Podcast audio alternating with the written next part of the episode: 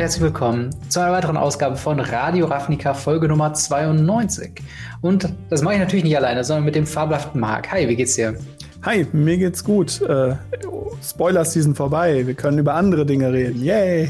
Endlich gibt's noch was anderes außer neue Magic Card, neue Produkte, noch mehr bam, bam, bam in euer, in euer Gesicht rein, sondern wir haben ein bisschen, ein bisschen, wie du schon sagst, ein bisschen was zum Durchatmen, dementsprechend unsere äh, Themen ein bisschen leichter und äh, schlagen aber quasi mehr oder weniger in zwei, zwei Kategorien. Zuallererst reden wir über äh, ja, Kollaboration zur äh, ja, Promotion von äh, Magic the Gathering bzw. Magic Arena. Zum einen haben wir das Mr. Beast Friday Night Magic, was, äh, wenn ihr es auf YouTube guckt, an diesem Freitag quasi erscheint. Also äh, dementsprechend sprechen wir da zuerst drüber. Danach haben wir äh, ein neues äh, Promotion-Turnier, was angekündigt wurde, und zwar The World's Okayest Magic Players.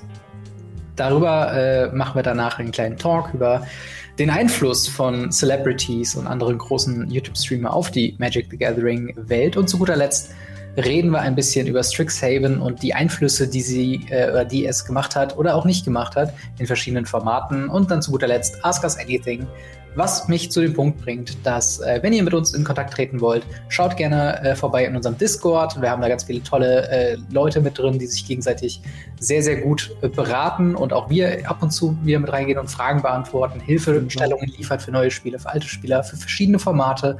Schaut vorbei, tobt euch aus und vor allen Dingen könnt ihr dann auch in den Podcast kommen, wenn ihr denn ins Ask Us Anything eine gute Frage stellt. Und dann beantworten wir sie quasi live im Podcast. Äh, wenn ihr es auf YouTube guckt, abonnieren, Like geben, äh, auch bei MTG Blackset unbedingt vorbeigucken. Äh, wunderbaren Legacy Review Unboxing Content äh, ist sowas von wert eure Zeit. Und äh, dasselbe dann auch für Spotify und Apple Podcasts uns positive Bewert äh, Bewertungen geben, soweit es denn möglich ist. Und äh, so ganz, ganz zuletzt, äh, wenn ihr darüber hinaus uns auch finanziell äh, finan äh, unterstützen wollt, kommt beim Patreon vorbei. Und jetzt geht es auch schon los. Ähm, und zwar das Mr. Beast Friday Night Magic at Home. Was hat es denn damit auf sich, Marc? Ja, wer will nicht 25.000 Dollar in Magic Goodies gewinnen? und zwar ist es so, dass am Freitag, den 23. April, also Ausstrahlung heute, mhm. um ab 20 Uhr Ortszeit müsste es sein, ähm, also zwei Stunden nachdem es auf YouTube kommt und 20 Stunden nachdem es auf Spotify und so weiter war. Mhm, ja. Es gibt es halt dieses FNM at Home. Das haben wir ja schon öfter gehabt. Das haben wir schon seit Ewigkeiten jetzt praktisch. Mhm. Ähm, ähnlich so lange, wie wir FNM at Home machen müssen. Genau, seit, seit Corona quasi ist das so ein Ding, ja. was erst so ein Goodie war, so am Anfang, wo noch alle gedacht haben, ach, in zwei Wochen ist vorbei. Jetzt zieht sich das Woche um Woche mit neuen Events herum. Ja, genau. Und diese Woche, diese Woche ist das Event äh, mit Mr. Beast. Wer ihn nicht kennt, das ist ein äh, sehr, sehr großer YouTuber, einer der größten. Ja. Und ähm, der Typ ist dafür bekannt, dass er mit Geld um sich wirft. Ähm, ich weiß nicht, wie man es genau beschreiben kann. Also so, so Häuser für einen Dollar verkaufen oder ähm, ein neues Auto in Centstücken seinem Stiefvater oder Schwiegervater oder sowas schenken. Also ja. Dinge, die er gemacht hat, ist tatsächlich sehr cool. Auch ähm, nicht nur sowas, sondern auch für, für Homeless People und so weiter hat er schon viel gemacht und der wirft gerne mit Geld um sich. Und dementsprechend hat er sich jetzt mit Wizards zusammengetan und ähm, jetzt bei diesem FNM at Home ist es so, man hat pre-constructed Decks, die man dann pickt, wo man dann random gegen Leute gepaart wird zum Spielen. Mhm. Wenn man das Glück hat, gegen Mr. Beast äh, gepaart zu werden und dagegen zu spielen, wichtig. Also es wird nicht ein Mr. Beast erscheinen oder so, sondern es ist ein random Account, ähm, der ihm zugeteilt wird. Das heißt, man weiß nicht, ob man dann gewonnen hat oder nicht, mhm. sondern ihr werdet erst mitbekommen, ob ihr gewonnen habt, wenn ihr eine E-Mail bekommt von Wizard of the Coast auf euren Account du hast gegen Mr. Beast gespielt und damit die Chance, die 25.000 Euro zu, äh, 25 Dollar zu gewinnen. Ähm, in Goodies, das ist, finde ich, sehr, sehr wichtig, weil ähm, in Euro dürften wir sie in Europa gar nicht mhm. annehmen. Dann wäre Deutsch, also in Deutschland dürfen wir sie nicht annehmen. Dann wäre Deutschland aus diesem Pool raus. Ja. Dadurch, dass es 25.000 Dollar wahrscheinlich in Edelsteinen, so wie ich Wizards kenne, ähm, sind. Ja. Ich will gar nicht wissen, wie viele Edelsteine. Ich weiß gar nicht, ob das Programm überhaupt so viele Edelsteine produzieren kann. Auf jeden Fall ähm, es ist halt so, dass ähm, wir dadurch, dass es Edelsteine sind, die auch in Deutschland nehmen können.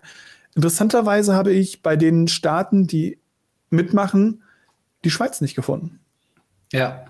Ja, das stimmt. Ähm, das ist auf jeden Fall interessant, sehr selektiv, äh, der, die Länder, die mitmachen können. Also zum einen natürlich äh, USA, wer hätte es nicht erwartet, äh, Kanada, Japan, äh, United äh, Kingdoms, äh, Germany, France, Niederlande, Spanien, Schweden, Austra nicht Australien, Österreich, Portugal und man muss halt mindestens 18 sein, um mit dran teilnehmen zu können.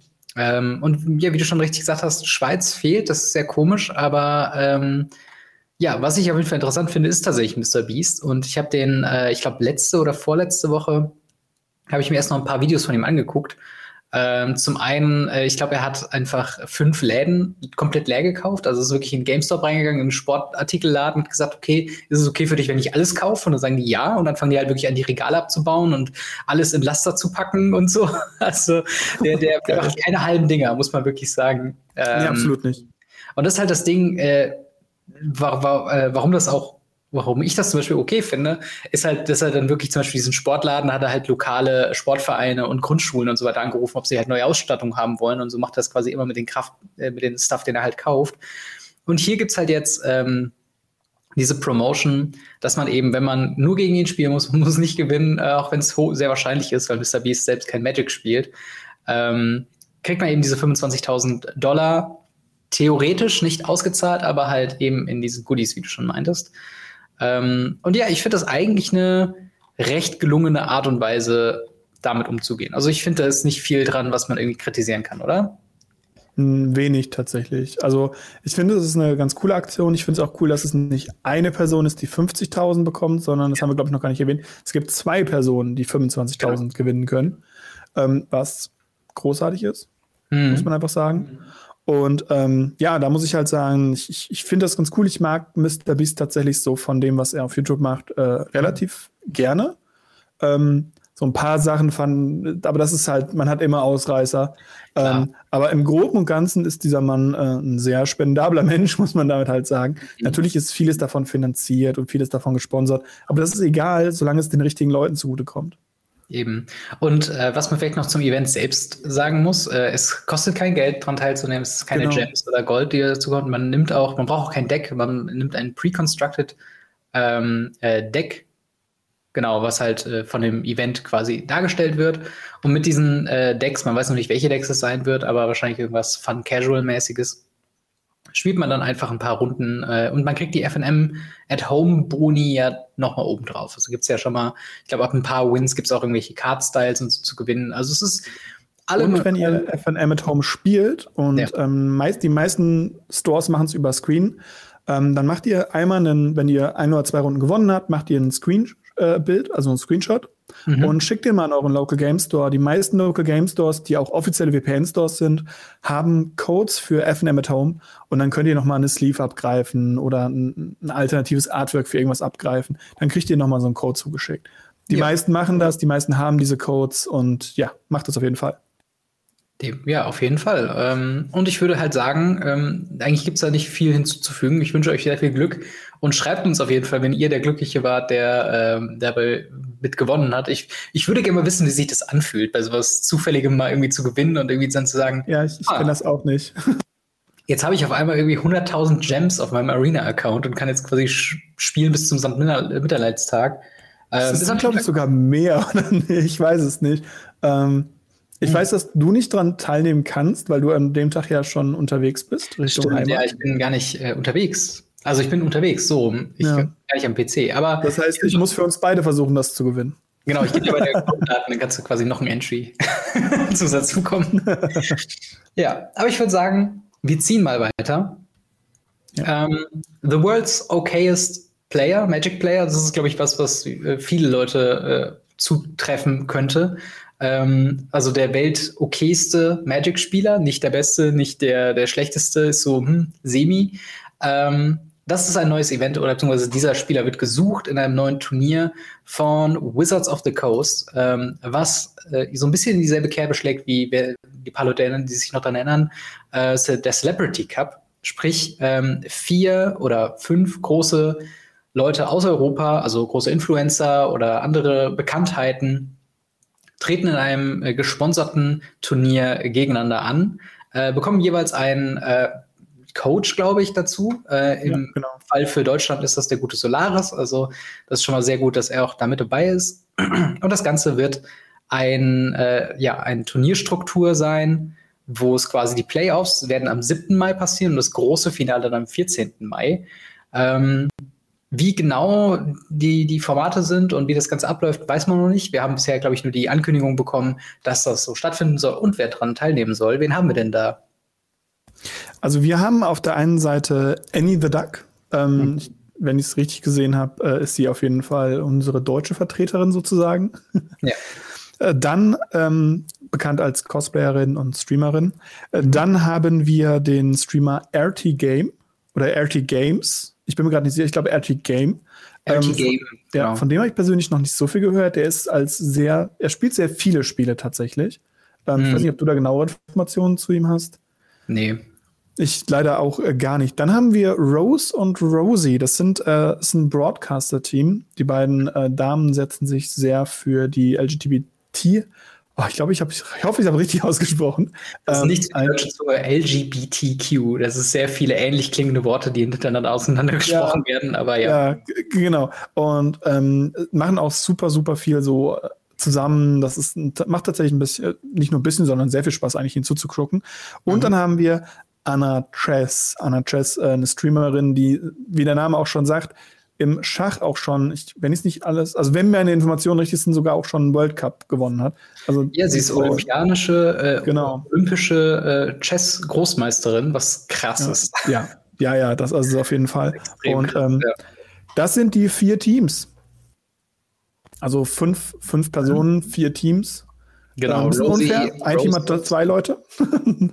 Was meinst du? Aber gut. Ein bisschen unfair, ein Team hat zwei Leute, aber gut. Ich weiß noch nicht, wie das geregelt wird, ob da ja. nur eine von beiden spielt oder ähm, beide gleichzeitig oder sich abwechseln. Weiß ich nicht. Ja. Also es ist halt, ähm, das ist halt das Ding so, ne? Wahrscheinlich werden die ja wahrscheinlich einfach zusammen davor sitzen und sich gleichzeitig beraten, ähm, hm. wie sie jetzt den Zug machen werden. Ähm, aber ja, wie, wie gesagt, es äh, wird auf Arena, auf Magic Arena quasi äh, stattfinden und sie werden halt jetzt so langsam mehr und mehr gecoacht von ähm, eben Solaris für Deutschland. Die anderen Coaches äh, wissen wir, glaube ich, nicht. Ähm, und dementsprechend wird es dann ein, ein großes Turnier geben, wo die dann gegeneinander Magic Arena spielen. Ähm, was erwartest du von, von Leuten, die jetzt gerade erst angefangen haben, Magic Arena zu spielen, beziehungsweise so leichte Eingänge zu bekommen? Was für, was für Decks erwartest du, werden da gegeneinander antreten? Mm, gerade in Bezug jetzt auf Strixhaven, auf den Dingen kommen wir ja gleich noch zu, was sich da alles geändert hat. Mhm. Es gibt da auf jeden Fall ein paar Decks, die ähm, so Mono-White Control, beziehungsweise auch Mono-White äh, Agro ist aktuell ein Deck, was sehr populär ist auch, ähm, was man auf jeden Fall spielen kann. Und da gibt es einige anfängerfreundliche Decks, die gleichzeitig auch sehr, sehr starkes Potenzial haben. Hm. Und ähm, ich denke jetzt nicht, dass da die überkrassen Kombos bei rumkommen. Wobei, man darf so Personen natürlich auch nicht unterschätzen. Die kommen ja alle aus irgendwie aus einem, aus einem Gaming, Streaming-Hintergrund hm. und ähm, ja gut, wer heutzutage sagt, er hat noch nie ein Spiel gespielt, ich, ich, ich weiß nicht, ob die Person äh, unbedingt die Wahrheit erzählt, äh, weil das heutzutage hat das gefühlt jeder schon mal gemacht und ja, naja, also auch gerade am PC und gerade auch Kartenspiele sind halt so Common, Common Sense und so mhm. gang und gäbe. Man darf vielleicht auch nicht zu wenig von diesen Personen erwarten. Gerade auch mit Coaches, die ja allesamt wahrscheinlich eine Menge Ahnung haben und auch schon lange dabei sind. Ja, kann das, glaube ich, echt was richtig, richtig Cooles werden. Ähm, vor allem, weil es ja auch noch vollkommen Neulinge sind, die halt zum Spiel hinzukommen, die eben erstmal ihren eigenen Stil finden müssen. Ja, ich glaube auch, das wird ein ganz gutes Außenbild geben. Also ähm, ich kann schon nachvollziehen, dass das hochkompetitive MPL Magic in Anführungszeichen immer die gleichen Decks gegeneinander gehauen mit kleinen Nuancen. Äh, glaube ich nicht das Spannendste ist für neue Leute. Ähm, und dementsprechend ist hier so ein, so ein Casual-Turnier, glaube ich, ganz gut, auch einfach so ein bisschen zu sagen, hey, man kann auch Casual Spaß haben und man kann auch Casual gewinnen und man kann auch mit Decks, die nicht zu 1000 Prozent optimiert sind, trotzdem auch vorankommen. Äh, ich bin mal gespannt, ob es bei, beim Celebrity Cup gab es ja so äh, Unterteilungen, dass äh, man äh, Tribal Decks, äh, glaube ich, in der ersten Runde spielen musste und danach halt dann ähm, ich weiß gar nicht, ich glaube, das war eine Auswahl von ein paar Sets, wo man dann freie Constructed Sachen spielen konnte. Also gab halt ich weiß es nicht. Ich habe tatsächlich äh, bei Anna Chess kurz reingeschaut. Sie hat von ihrem Coach auf jeden Fall schon Decks geschickt bekommen, die sie spielen soll, die sie testen soll. Mhm. Und ähm, das sah mir nach Standard aus. Mhm. Und das war auch das Mono-White äh, Mono -White Control Deck. Und mhm. weiß nicht, also es sah sehr, sehr standardlastig aus tatsächlich. Also auch wirklich Standard-Stockliste. Ja. Ja, das, das kann auf jeden Fall auch sein. Also ähm, ich, ich bin einfach mal gespannt, was da auf uns zukommt. Also ich habe jetzt nicht so die, die großen Erwartungen, dass jetzt so ein ulti ultimatives metaformendes Deck bei rumkommt, aber das ist ja auch gar nicht der Ansatz von diesem. Nee, äh, ich denke auch nicht. Ich bin mal wirklich auf die Umsetzung gespannt, ob es halt äh, vom Layout her gleich bleibt, wie halt eben die Turniere mit diesem Double-Screen-Setup oder ob man da irgendwas anderes wählt. Ähm, weil eigentlich würde es sich ja schon anbieten, das Ganze ein bisschen ähm, freundlicher zu designen und vielleicht halt. In einem Zuschauermodus zu zeigen, meinst du? Das wäre der absolute Aber vielleicht kann man halt einfach, äh, vielleicht, also ich glaube zwar nicht, dass man es macht, aber man könnte sie ja in einem Studio einladen und dann dort äh, schön äh, aufzeichnen, wie so die Gesichter sich reagieren, du weißt, was ich meine. Ähm, mhm. aber das glaube ich halt nicht, dass das ähm, passieren wird. Deswegen bin ich einfach auf die Umsetzung gespannt. Ähm, ja, genau, ich auf jeden Fall auch. Ähm, ich finde es ein bisschen schade und auch strange, dass es halt so, so europaweit, weil jedes dieser Teams kommt praktisch aus einem anderen Land, ja. ähm, wenn ich es richtig gesehen habe, dass das halt so ein bisschen, naja, halt wirklich so ein, so ein Europa- Ding so groß aufgepluscht wurde, wo ich halt sage so, ja, das kann natürlich ganz cool sein, weil es halt in ganz Europa Leute erreicht, aber man mhm. hätte vielleicht auch einfach hingehen können, hätte, wenn man es wirklich, wirklich gewollt hätte und da wirklich einen Cup draus machen wollte, hätte man auch einfach hingehen können, hätte einfach pro Land irgendwie zehn Leute nehmen können, die ja. dann coachen lassen, daraus ein Turnier machen und davon The World's beinahe okayest Player dann halt in den Playoff schicken können. Das wäre halt äh, ganz cool gewesen, aber ich glaube, das wären wieder zu viele Ressourcen gewesen, die da reingeflossen wären. Ich glaube halt auch. Also ich finde, also äh, um, um wirklich auch da ganz klar Positives zu sagen, ich finde die Idee wirklich gut. Ähm, ich bin gespannt, was die Umsetzung angeht. Ich, also so, so ein Turnier macht für mich dann auch irgendwo nur dann Sinn, wenn dann halt auch die Leute gezeigt werden und die Leute dann auch äh, sichtlich Spaß an Magic haben und Vielleicht haben sie einen Voice-Chat währenddessen, weil das wäre ja dann auch wirklich so ein bisschen so dieses, jetzt drücke ich dir mal einen rein und dann kommt der Removal-Spell oder so. Ähm, ich bin auf jeden Fall mal gespannt, wie halt die Umsetzung kommt. Ähm, ob da ja, das wäre auf jeden Fall interessant. Aber ich, also beim Celebrity Cup war es, glaube ich, so, dass ein Voice-Chat zwischen Coach und, und äh, Spieler praktisch geherrscht hat. Ja, die saßen alles ja auf dem Tisch. Die saßen einfach nebeneinander, ja, genau. genau das war ja tatsächlich eine Studioproduktion. Genau. Auch. Und dann gegenüber oder um die Ecke herum saß dann äh, das, das Team, gegen das sie gespielt haben. Genau.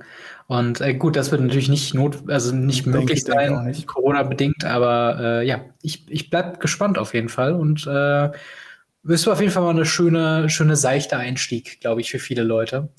Ja. Ähm, was uns dann, glaube ich, auch schon direkt zum nächsten Thema führt. Und zwar, wir haben jetzt viel gesprochen über Celebrities in Magic the Gathering und das ist eine ganz klare Richtung, sage ich jetzt mal, die da auch kommuniziert wird, von wegen, äh, Magic the Gathering will so die großen Leute ranholen. Wir hatten einen ähnlichen Push, äh, ich glaube, vor einem Jahr oder zwei Jahren, wo dann auch gerade in Amerika viele größere YouTuber auch dann äh, ja, Videos gemacht haben. Ich erinnere mich zum Beispiel an den Game Grumps, die haben halt ein, äh, eine, eine, eine Pool-Magic-Geschichte gemacht, quasi, wo sie in, in einem Swimmingpool auf so aufblasbaren Tischen Magic the Gathering gegeneinander gespielt haben. Mhm. Äh, das natürlich so komödiantisch äh, aufgezogen haben. Wir haben verschiedene Leute, wie zum Beispiel auch äh, hier Machete, der äh, in, in den ganzen Clips immer wieder auftaucht, äh, glaube ich, ganz am Anfang von der Arena äh, auch Werbung gemacht hat. Ja, genau. Und jetzt auch, glaube ich, jetzt zum letzten Jahr auch nochmal. Also ich glaube, hier äh, Strixhaven war ja auch, glaube ich, nochmal mit dabei. Haben wir auch darüber berichtet tatsächlich. Der hatte ja sogar eine Preview-Karte. Also, genau, die Preview-Karte, ja. Und ähm, dann haben wir halt jetzt die, die des World's Okayest Magic Players, was natürlich auch wieder äh, große Leute dazu holt. Wir haben Mr. Beast, der relativ groß dabei ist. Also wir haben so einen richtigen ähm, Ausschwung in die, ja, wie soll ich sagen, in die, in die Mainstream-Unterhaltung so ein bisschen. Ähm, und ja, das ist jetzt so ein bisschen so die Frage, zum einen bei den äh, ja, hinterlassenen Events, was wir bisher schon gesehen haben, wie ist da so der, die Außenwirkung? Lohnt sich das in Anführungszeichen? Äh, wie ist da so dein, deine Meinung zu? Ge gefühlt wenig. Also man muss es teilweise, glaube ich, machen, weil ähm, also es ist ja auch so, dass das ja jetzt kein neues Phänomen als solches ist. Klar, es tritt aktuell verstärkt auf. Ich habe gerade eben zum Beispiel auf Twitter noch gesehen, dass, ich glaube, ein Alternativ äh, mhm. einen, ein Strixhaven-Set bekommen hat mit äh, einem, einem Pre-Release-Kit, mit einem, mit einem School-Booster, mit Set-Boostern, ich glaube mit, mit 10, also mit einem Display äh, äh Collector-Booster, wenn ich mich nicht ganz ja. erzählt habe. Also doch schon höherwertig, sage ich mal auch. Ja. Und ähm, davor hatten wir halt Leute, die eingeladen wurden, wie Thais, der einfach als StarCraft und als Hearthstone-Spieler bekannt war, der mhm. dann aber auch bei Magic Events aufgetaucht ist. Das ist ja mehrfach passiert. Gerade diese Hearthstone-Crossover waren ja zum Beispiel beim 25-jährigen Jubiläum von Magic kam ja auch jemand, ich weiß gar nicht, wie er heißt. Der kommt auch aus StarCraft, hat auch Hearthstone gemacht, ist riesenbekannt geworden dadurch und ist dann auch halt für diesen, für diesen Beta-Draft eingeladen worden. Ja, und er hat halt irgendwie nur Standard gespielt gehabt und ich glaube auch nur Arena. Und mhm. der Mann wusste gar nicht, wie das auf, wie ihm geschieht. Und ich glaube, der konnte es auch gar nicht so appreciaten. Ja. Ich finde die Idee davon ganz gut, Magic sichtbarer zu machen. Es ist wichtig, ja. denke ich, gerade in einer Zeit, wo wir immer schnelllebiger werden und naja, so Pokémon-Hypes oder so halt auch mal ganz schnell das Feld übernehmen können. Muss man halt auch einfach sagen. Hm. Ja, das ist, ähm, ist, ein, ist ein guter Punkt auf jeden Fall. Also, ach, es ist immer so ein bisschen, ich weiß auch nicht, ob wir da auch vielleicht ein bisschen äh, biased auch sind im Sinne von, dass so insgeheim so ein bisschen der Wunsch mit drin ist, so wir könnten das viel besser, also wir als Content Creator. Aber das ist halt so ein großer Punkt, wo ich halt immer sehr vorsichtig bin, was so meine Meinung angeht, weil so gefühlt ist halt genau dieser Punkt, den du meintest. So, die Leute haben nicht so viel Ahnung von Magic the Gathering und wissen es dann nicht wertzuschätzen, in Anführungszeichen. Ähm, trotzdem ist natürlich die Außenwirkung immer da. Also Leute, die halt dann eben groß geworden sind, wie halt eben im, äh, im amerikanischen die Game Grumps oder Mr. Beast oder hier halt ähm, Alternativ, Rob Bubble etc. etc ähm, die freuen sich natürlich und äh, eben diese Außenwirkung dann zu sehen, ach ja, krass, hier habe ich freie Produkte bekommen, Leute, checkt mal das aus und das ist ziemlich cool. Ähm, das ist eine sinnvolle Herangehensweise so. Es ist ein bisschen unglücklich, finde ich, dass das derzeit ähm, extrem kollidiert mit dem abgesagten Early Access Event, was wir letzte Woche besprochen haben. Auf jeden haben. Fall. Ähm, was halt so ein bisschen den Eindruck verstärkt, den ich halt so hatte ähm, und den vielleicht auch viele andere hatten, ähm, dass das Wizards of the Coast zieht Ressourcen weg von den ähm, Leuten, von den eigentlichen Spielern, die eigentlich so die ganze Zeit darüber berichten ähm, und gibt das jetzt einfach weiter an Leute, die äh, nichts mit dem Spiel zu tun haben und auch dementsprechend noch nicht so community-mäßig, sag ich mal, geleistet haben, in Anführungszeichen. Ähm, wobei es natürlich auch eine, eine, eine einfache Rechnung geht. Also designierte Magic the Gathering YouTuber sind in den seltensten Fällen, äh, und ich glaube gerade in Deutschland ist es auch so ein Ding, äh, in den seltensten Fällen sind die wirklich riesengroß. Also da muss es halt schon in amerikanischen Channel Fireball geben oder ein MTG Goldfish oder halt, ähm, keine Ahnung, hier können wir vielleicht noch Rocket Beans TV und Magic Shibi oder so mit dazu packen, die ab und zu mal Magic machen und auch wo Leute hinter sitzen, die sich dann auch sehr gut mit auskennen. Mhm. Ähm, aber ja, es ist, es ist halt immer so ein, so ein zweischneidiges Schwert. So, ich meine, ich freue mich immer, wenn Magic gut performt und wenn sich neue Leute Magic-Produkte holen. Aber ja, was, was für einen Mehrwert hat wirklich ein Alternativ, der halt Magic the Gathering nie, glaube ich, öffentlich gespielt hat? Also öffentlich, öffentlich meine ich nicht. Ähm, prinzipiell hat er Interesse daran, soweit ich weiß. Ja. Ähm, und ja, ich, ich finde es auch schwierig. Natürlich, äh, äh, wie gesagt, wir beide sind halt in einer doofen Situation, weil wenn wir jetzt mit Fingern ja. nach außen pointen und sagen, das ist alles Kacke, dann kommen die Finger von außen und sagen, ja, ihr seid nur neidisch.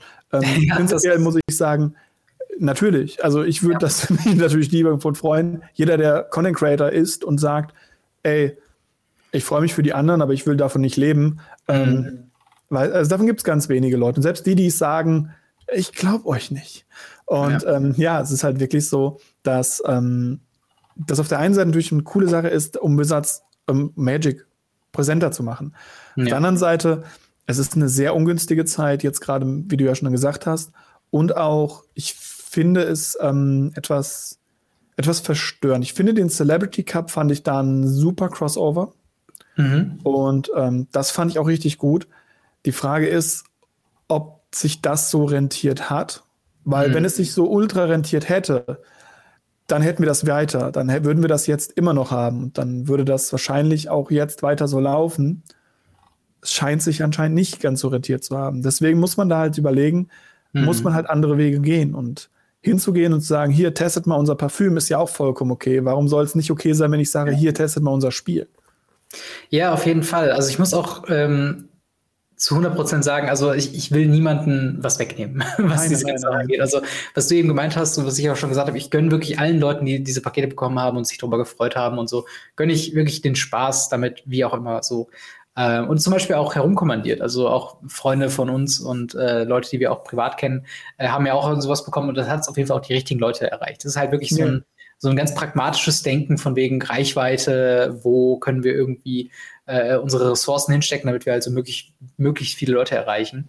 Ähm, aber eben dieses, dieses Ding ist halt schon so, wo man sich halt fragt, so, okay, ähm, wie, wie sinnvoll ist das? Wie sinnvoll ist ein äh, The World's Okayest ähm, Magic Player? Es ist ein witziges Konzept und es macht Spaß, aber irgendwo hätte ich lieber gute Pro Tours online oder gute, ja. ähm, gute Online-Coverage oder all diese Sachen, die wir halt auch. Du meinst generell Online-Coverage. ja, irgendwas in der Form. Und das ist halt so, ich kann verstehen, dass man irgendwo äh, BWL-mäßig sagt, okay, es ist wichtiger, gerade Leute mehr ranzuholen, als halt die Leute, die da sind, zu befriedigen.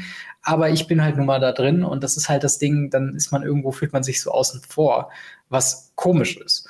Ähm, das, das sind wir aber nicht die einzigen aktuell. Also es gibt ganz viele Companies, die anscheinend aktuell auf diesen Trend aufsteigen. Ich habe mhm. jetzt neulich ein paar Berichte zugesehen. Auch dieser Trend des, des äh, leichteren Logos ist auch so ein Trend, den Blizzard jetzt aktuell ja auch mitgeht. Ja. Ähm, und ein anderer Trend ist zum Beispiel, dass man Neukunden sehr viel höher bewertet, weil eine Person, die Neukunde ist, mhm. wesentlich mehr Geld ins System bringt, als jemand, der schon im System ist und deshalb sich vor sich hin tröpfelt. Ja. Ähm, ob das jetzt für uns schön ist oder nicht, es ist eine Company-Rechnung, die aufgeht Eben. und die ja auch irgendwo anscheinend richtig zu sein scheint. Da können wir meckern, was wir wollen. Es gibt Eben. andere Firmen, die seit Jahren damit laufen und die sagen, hey, wir, nur Neukunden. Bestehende Kunden sind uns egal, wir nehmen nur Neukunden. Ja. Und ähm, das funktioniert ja auch. Ich hoffe, dass es eben nicht nur so ist. Wir haben ja mit Times by Remastered gesehen, sie haben auch so ein bisschen noch diesen Blick zurück auf die ja. Spieler. Mal gucken, vielleicht bleibt das auch, vielleicht ist das auch etwas, was bei den Content Creators ankommt, dass man eben zum Beispiel sagt, hey, dadurch, dass viel mehr Leute nach Magic kommen, viel mehr Leute reinkommen, können jetzt mehr Leute Radio Ravnica, gucken sich mehr Gameplays ja. an, gucken mehr Openings oder ähnliches. Ähm, das wissen wir alles nicht. Ja. Ja, das ist, ähm, das ist ein guter Punkt. Und wie gesagt, deswegen, deswegen hoffe ich eigentlich auch einfach nur, dass das Ganze auch funktioniert und dass halt World's Okayest Players und ähm, eben diese Mr. Beast-Geschichte auch wirklich Früchte tragen und wirklich neue Leute mit reinnimmt. Einfach nur, damit man halt nicht so dieses bittere Gefühl hat, von wegen alles geht schief.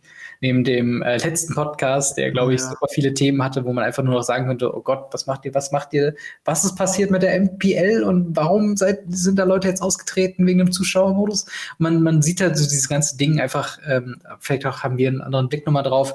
Aber es, es bröckelt schon viel qualitativ gerade und ähm, dann halt solche groß angelegten Werbekampagnen zu sehen. Natürlich hat A mit B nichts zu tun, aber irgendwo denkt man ja dann schon irgendwie, ist das der richtige Weg? Und äh, wie gesagt, mich würde es mehr als alles andere freuen, wenn es halt tatsächlich funktioniert. Und dementsprechend wünsche ich mir auch einfach, dass ähm, ja, da viele neue Spieler vielleicht dazukommen und dann erstmal Magic wiederentdecken. Ähm, und wie du schon meintest, Genau, und wie du schon meintest, so, wenn es halt, ja. wenn's halt gut funktioniert, dann ähm, profitieren wir ja auch irgendwo davon. Ja, genau, und zwar alle wirklich. Also das ist, was ich gerade sagen wollte. Also alle Formate profitieren ja davon. Es ist ja nicht nur, nicht nur Arena, das davon profitiert, auch wenn das Ganze natürlich über Arena läuft. Aber wir kennen das alle. Von Arena kommst du nach Modern, nach Pioneer, nach Commander, von mir aus sogar nach Legacy oder auch nach allen anderen Formaten. Und wenn es irgendwelche Kitchen-Table-Sachen sind, du kommst halt irgendwo hin und dafür musst du das Spiel erstmal kennenlernen. Und mhm. dieses Spiel kannst du nur kennenlernen, wenn du es siehst. Deswegen hoffe ich, hoffe ich, hoffe ich, dass diese Aktionen Früchte tragen. Und zwar, ja. jetzt haben wir drei Stück angesprochen im Laufe des Podcasts. Mhm. Ähm, und dass wir da wirklich, wirklich einen, einen Uptick sehen. Zusätzlich natürlich noch zu anderen Sachen, wie zum Beispiel ja auch die Magic Netflix-Serie und so weiter und so fort. Also sie ja. versuchen schon viel, sich da zu präsentieren, nach außen zu tragen, was sie meiner Meinung nach jahrelang vernachlässigt haben. Ja, auf jeden Fall. Ähm, und vielleicht, um das Ganze dann mit einer positiven Geschichte mit rauszunehmen, ich habe am Anfang kurz erwähnt, diese äh, PA-Geschichte vor ein bis zwei Jahren mit Game Grumps.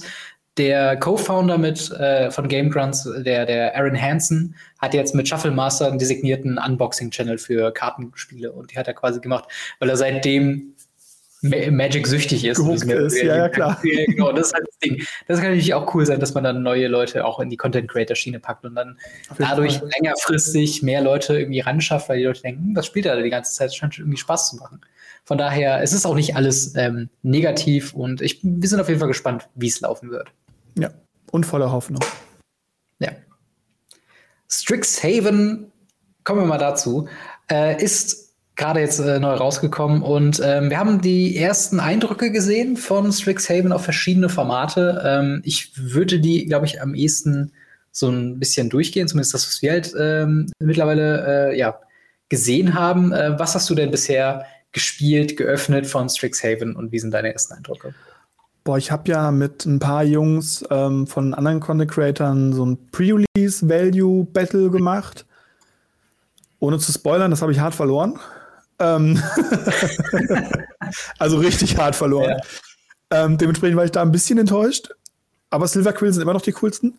Nee, Spaß beiseite. Ich habe einiges aufgemacht an Boostern auch. Also auch Set-Booster. Ich habe, ähm, wer mir auf Twitter folgt, hat das gesehen. Ich habe drei Set-Booster aufgemacht, die alle drei dieselben Themes hatten, mit denselben Karten in derselben Reihenfolge. Oh, wow. Ähm, also bis so auf vorne waren bei Booster 2 und bei 3 waren zwei Karten gleich und bei 1 und bei 3 waren am Ende welche gleich. In der Mitte waren die alle gleich. Also auch dieselbe mhm. Reihenfolge und so weiter. Also die Themes scheinen richtig stark vertreten zu sein in den Set-Boostern, was mir persönlich sehr gut gefällt, weil ich immer der Meinung bin, die Themes werden zu wenig gezeigt und man sieht einfach zu wenig von diesen Themes.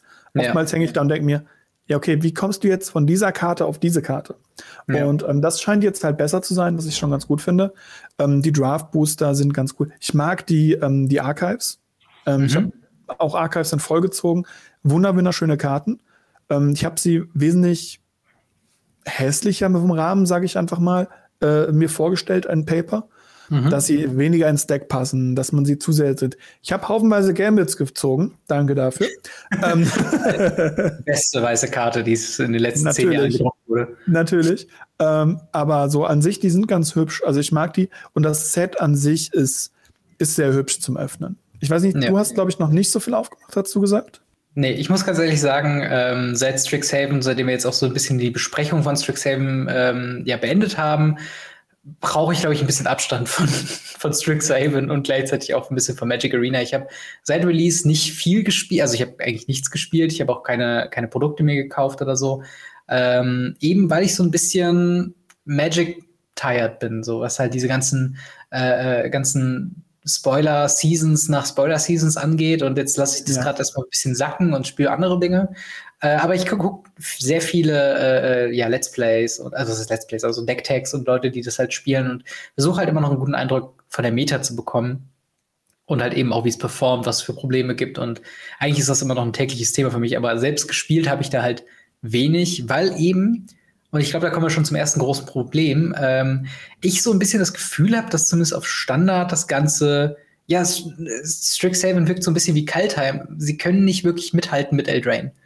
Ähm, das ist so ein, so, ein, so ein durchgängiges Thema, wo ich immer wieder sehe, dass Leute neue Decks versuchen und dann scheitern sie an, Ro äh, an Rogues, an Demi Rogues, dann scheitern sie an äh, Agro-Decks wie Mono Red, Mono White Agro. Ähm, dann Sultai Ultimatum ist halt so ein Ding.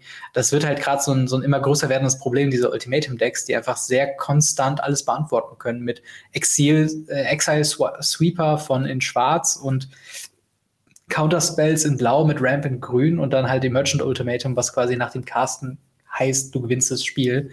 Und ähm, ja, vielleicht bin ich da auch äh, quasi einem, einem, einem, Irrtum auferlegt, aber so richtige Brecher aus dem Set, so ein Goldspan Dragon, was wir ja wenigstens noch in Kaltheim hatten, scheint es jetzt im Set für Standard nicht wirklich zu geben, oder? Ähm, sehr wenig. Es gibt ein paar coole Sachen. Also einmal ganz kurz, wenn ihr leichte Hintergrundgeräusche habt, über mir die Putzfrau hat gerade Spaß. ähm, ich hoffe mal, das ja. ist nicht der Fall. Auf jeden Ach, Fall, ähm, ich habe ich hab einiges gespielt. Ich habe einiges ja. gespielt. Ich habe mich von Bronze jetzt auf Diamond irgendwas hochgespielt, binnen mhm. ein paar Tagen. Ähm, ohne eine einzige Strixhaven oder Kaltheim-Karte Ja. Ähm, das ist halt genau der, der, der interessante Punkt. Aber ich habe unendlich viele Decks gesehen. Also es werden gerade so ein, so ein Golgari Sacrifice Deck ist das, ähm, was mhm. ultra viel gespielt wird mit, mit dem Bastion aus, ähm, aus Ikoria, was sagt, wenn bei dir eine Kreatur stirbt, kriegst du ein Leben, der Gegner verliert ein mhm. Leben. Dann ähm, diese ganzen komischen 1-1-Token, die, wenn sie sterben, dir ein Leben geben. Du hältst dich einfach ewig lang am Leben. Also es ist ein ganz cooles Deck. Dann habe ich ein Mono-White Magecraft Pump Deck gesehen, was ja. sehr cool war und auch sehr billig aussah. Ähm, ich habe ultra viele von diesen Bock Witches oder wie die heißen gesehen. Ähm, äh, Witherbloom Witches müssten es sein, mhm. ähm, die halt äh, noch mit, mit Ward rumlaufen und auch noch mal von, äh, mit Magecraft diese 1-1er erstellen. Es ist also gerade im, im das, das, diese 1-1er und dieses, dieses Magecraft, wie wir auch gedacht haben, die sind halt richtig krass. Ich habe halt nicht viel in Richtung Prismari gesehen. Ich habe mhm. fast kein Kundhort gesehen. Ähm, also ganz wenig. Aber dieses Witherbloom und halt Mono White soll halt anscheinend richtig, richtig cool sein. Und ähm, es ist auch teilweise echt schwierig dagegen zu spielen. Und mhm. das, das, macht auch einfach tatsächlich ein bisschen Spaß, da auch noch andere Sachen zu sehen. Wie gesagt, man sieht natürlich auch immer noch Monored Agro mit dem, ja. mit dem Favorite Champion und mit, mit dem äh, Bonecrusher Giant. Mhm. Dann fangen genug Leute an, die in Gruul rumlaufen. Mit Gruul Adventure gibt es en masse ja. immer noch auf Ladder, wo ich bedenke, was wollt ihr noch alles gebannt haben, bevor ihr aufhört, dieses Deck zu spielen? Und ja. ja. Ja, das ist halt so ein bisschen der Punkt. Also ich will gar nicht bestreiten, dass die, ähm, dass Strixhaven-Karten, dass man keine Decks bauen kann, auf gar keinen Fall. Aber so, ich meine, wie du sagst, du hast ja auch gegrindet mit einem mit einem Non-Strixhaven-Deck sozusagen. Ikoria, Ikoria, alleine Ikoria. Da ist nichts drin, was nicht in Ikoria drin ist. Ja, das ist ein guter altes Cycle-Deck, ne? Ja, genau. Ja. Und das sind halt dann so Sachen, ähm, ja, es ist irgendwo traurig zu sehen, dass so, also zum einen haben wir die Schnelligkeit von Arena, das heißt, das Format ist, könnte man böse Zungen würden behaupten, das ist halt jetzt einfach schon gelöst. Ähm, einfach nur, weil durch Arena hauen die Pros das halt durch und probieren alles aus, was man ausprobieren kann. Und ähm, ja, es gibt so ein, es, es gibt so, ich sehe zum Beispiel jetzt gerade ein, ein, ähm, ja, ein, ein Izzet-Deck, äh, was halt den neuen ähm, Prismari Elder Dragon spielt, mit Goldspan Dragon quasi. Ähm, was da so, so ein bisschen Spell-based versucht, quasi mit Alron's Epiphany sehr viele Turns zu nehmen und so weiter. Die letzten Tage nicht gesehen. Und das sind halt so Sachen, die werden natürlich ausgetestet, aber so im Großen und Ganzen erwarte ich fast so ein bisschen, wie wir auch zum Beispiel, wir haben kein designiertes äh, Kaltheim-Deck irgendwo gesehen. Also Kaltheim hat Mono White Agro auf jeden Fall gut gemacht. Faceless Haven ist, glaube ich, so die beste Karte aus dem Set. Ähm, aber halt auch eben für eben Decks, die es schon gab, wie Mono Red Agro, wie Mono White Weenies, was vor Kaltheim kurz davor war, quasi schon ziemlich gut zu sein. Ähm, und ja, sonst halt immer noch sehr viel Bonecrusher Giant, sehr viel ähm, Lovestruck Beast, sehr viel äh, ja, Edgewall Innkeeper. Und das sind halt immer so die genau. Dinger, wo man denkt, oder vielleicht auch die Frage an dich, brauchen wir eine Eldrain Early Rotation? Ähm, ja, also meiner Meinung nach sollte Eldrain schon lange raus sein, weil ich bin immer noch gewohnt, dass wenn ein neuer Block kommt, der aus zwei Sets besteht oder mhm. drei Sets besteht, hinten was rausfällt, ähm, und dieses Standardsystem, was wir aktuell haben, bläht sich viel zu lange auf. Und mhm. ein Block bleibt viel zu lange drin. Das hatten wir ganz am Anfang mit Ravnica, die, die einfach viel zu lange drin geblieben sind, weil Ravnica war völlig obsolet. Das einzige Interessante waren die Schockländer und die haben so viele Decks ja. gut gemacht. Ähm, bis die dann rausrotiert sind, dann Leute angefangen haben, öh, wir haben jetzt auf einmal eine schlechte Mana-Basis. Genauso wird es jetzt halt auch sein. Wir haben, oh mein Gott, wir haben schlechte Kreaturen, wir haben schlechten Remove, wir haben schlechtes mhm. alles, weil wir sind halt das Power-Level von Eldraine gewohnt ich, ich, ich finde das neue Standard-Rotationssystem nicht so gut. Vor allem nicht, wenn das letzte Set, was halt rausrotiert, halt so ein starkes Set ist. Also ja. Eldraine äh, ist da ein sehr großes Powerhouse und aktuell habe ich auch das Gefühl, wie du das ja auch schon sagtest, Strixhaven ist eine Art von Kaltheim 2.0. Auch ja. ähm, wenn ich mir die Booster angucke, die ich aufgemacht habe, wenn ich mir Value-Sachen angeguckt habe, man darf das ja nicht unterschlagen. Oftmals ist es ja auch so, dass der sekundäre Markt mit, äh, mit dem Value auch gleichzeitig mhm. sagt, wie cool das Set ist. Ja. Und der Value von dem Set ist, wir sind ja immer noch in der Pre-Sale-Phase. Es darf ja. noch kein Händler wirklich einzelne Karten verschicken. Die Karten sind immer noch sau günstig und super ja. billig. Wir haben, wir haben eben gerade gesagt, oder ich habe gerade eben gesagt, so äh, das neue Standardformat ist quasi schon gesolved und zu dem Zeitpunkt mhm. dürfen man auf Card Market und jetzt außerhalb von Presale-Artikeln äh, auch Local Game Stores keine Karten und nichts verkaufen. Ja. Ja, das genau, halt, das ist halt super strange. Ja. Und das zeigt halt, dass äh, das Power-Level auch da, zumindest was Standard angeht, sehr gering ist. Ähm, tatsächlich habe ich im, im Legacy-Deck, was ich spiele, mit dem Witherbloom Apprentice, ähm, Magecraft, man verliert ein Leben, der Gegner kriegt ein Leben. Und mhm. das tatsächlich mit der Chain of Smog. Ja. Also die Kombo funktioniert tatsächlich. Ähm, wenn man da noch was beitut. Hm? Ich glaube, die Karte, über die wir, ähm, also die alte Karte, über die wir in den letzten Wochen am meisten geredet haben, ist, glaube ich, Chain ich denke auch, ja. Und ähm, in, wenn man da halt irgendwas beitut, äh, wie eine Trinisphäre, die halt sagt, alle Spells kosten drei Mana, der Gegner ist ausgetappt, der Gegner kann nicht kontern, ja, okay, dann mhm. ist halt verloren. Ähm, ja. Oder auch äh, einfachere Sachen, wie zum Beispiel Defense Grid, die sowas ähnliches sagt. Ähm, ja. Das macht es sehr, sehr einfach. Im Modern habe ich fast noch keinen Einfluss gesehen, außer dass man Rot-Weiß Burn mit dem Magecraft-Typen spielt. Das haben wir ja vorher gesagt. Ja. Ähm, das war ja ziemlich einfach. Pioneer habe ich absolut keine Daten tatsächlich. ähm, ja. Und ich glaube, dass das Format, wo wir jetzt am nächsten auch drüber reden werden, was am meisten äh, Einfluss drauf hatte, glaube ich zumindest, ja. ist Historic tatsächlich. Ja, und das hat, aber das ist ein sehr ähnlicher Punkt wie, ähm, wie was, warum Standard, warum es im Standard kaum Ausschreitungen gibt, äh, also kaum Änderungen gibt, aber in Historic dafür umso mehr, ist halt einfach, weil Strixhaven-Karten nicht nur alleine reingekommen sind, sondern eben die Mystical Archives-Karten noch mit dazu gekommen sind. Und die ändern alles. Also ähm, zum einen, wir haben die altbekannte Historic-Problematik, dass äh, sie alle nutz nützlichen Karten aus diesem Slot äh, Rare Wildcards, also Rare-Karten gemacht haben, die Rare Wildcards kosten. Oder Mythic. Genau, oder Mythic, ja. Ich habe gehört von Saffron Olives, ähm, äh, der das im, im Livestream, glaube ich, sehr viel geöffnet hat. Ich glaube, der hat 300 Euro in Booster investiert und ihm fehlen immer noch 16 Mythic-Karten äh, aus den Mystical Archives. Und das sind halt einfach so Sachen. Ich glaube, du musst mittlerweile, also um wirklich alles, du kannst ja eigentlich nur Booster öffnen. so. Äh, und ich glaube, ich habe auch irgendwo mal eine, eine Rechnung gesehen, von wegen, du musst bis zu 500 Dollar ausgeben, um quasi mit diesem aktuellen System in Arena äh, alle Rares und Mythics abgedeckt zu haben. Und das sind einfach, wow. das sind einfach Preise, über die will ich gar nicht nachdenken. So. Vor allem nicht, wenn du dir jetzt noch überlegst, was passiert, wenn dieses Set aus dem, aus dem, aus dem Standard, aus dem Slot, wo man es kaufen kann, wo es aktuell Booster für gibt, rausrotiert. Wenn das ja. nächste Set kommt, wenn das, ähm, das nächste Set ist ein Dungeon Dragon Set, wenn mich alles täuscht. Genau. Wenn das kommt, dann hat man schon die Chance vertan, diese Mystical Archive Karten irgendwie großartig zu bekommen. Ja. Das kommt ja noch oben drauf. Das bedeutet, das ist ja das, was ich die ganze Zeit auch äh, bemängel tatsächlich, dass man die ganzen alten ähm, Anthologien von Dingen nicht, nicht kaufen kann ja. von, von Historic, weil ich bin raus aus Historic. Wenn ich jetzt nicht am Freitag die Mr. Beast-Sache gewonnen habe, ähm, ja. bin ich halt raus. Also, weil ja. das kann ich mir einfach nicht leisten, das möchte ich mir auch nicht leisten, weil dafür kaufe ich mir lieber echte Karten und habe Spaß damit und kann sie mhm. im Notfall auch wieder verkaufen und ja. Dinge damit tun oder irgendwann meinen Kindern schenken oder sonst was machen. Und ich kann meinen Kindern schlechten Karten, hier ist mein Arena-Account von früher, ähm, wenn das bis dahin überhaupt noch existiert. Und ja.